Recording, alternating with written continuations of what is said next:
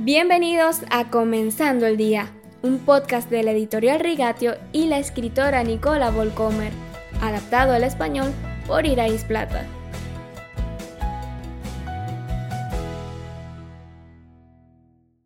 Queridos oyentes, seamos sinceros. El Evangelio nunca será socialmente aceptable. Tenemos que vivir con eso. El Evangelio señala obstinadamente a una vida después de la muerte que a nuestro mundo no le importa. La humanidad está tan obsesionada con este mundo que no le importa lo que viene después de la muerte. El Evangelio solo entra en juego cuando una persona abre en su mente una pequeña grieta a la posibilidad de que haya una realidad más allá de la vista y el tacto, que al final se saldarán cuentas pendientes y que no da igual las decisiones que tomemos en esta vida o cómo tratamos a nuestros semejantes, cómo tratamos a Dios. Este mensaje no es fácil de digerir. Este mensaje golpea justo en el corazón de nuestro orgullo. Es por eso que el Evangelio es una piedra de tropiezo. En su libro El progreso del peregrino, el pastor y autor inglés John Bunyan presenta al peregrino con una túnica sucia y desgarrada, con un libro en la mano y una gran carga sobre su espalda.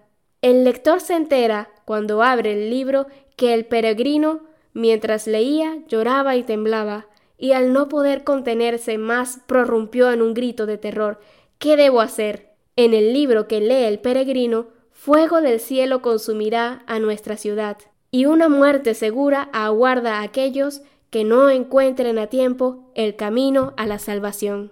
Va en busca de una ciudad celestial que no está condenada a la destrucción, pese a la risa burlona de sus compatriotas, su pesada carga es levantada al pie de la cruz.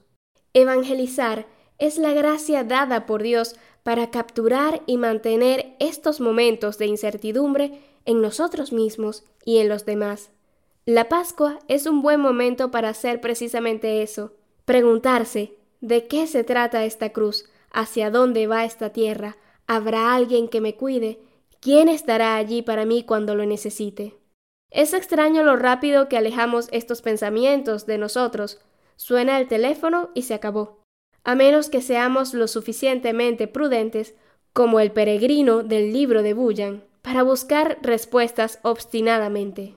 Si estas serias preguntas vuelven a asaltarte, tómalas como una invitación a buscar al Señor y anima a otros a hacer lo mismo. Mañana es Viernes Santo y echaremos un vistazo dentro de la tumba donde se resolvieron las cuestiones de la muerte y la eternidad de una vez por todas. Que los acontecimientos de la Pascua nos atrapen de nuevo este año. El mundo se acaba con sus malos deseos, pero el que hace la voluntad de Dios permanece para siempre.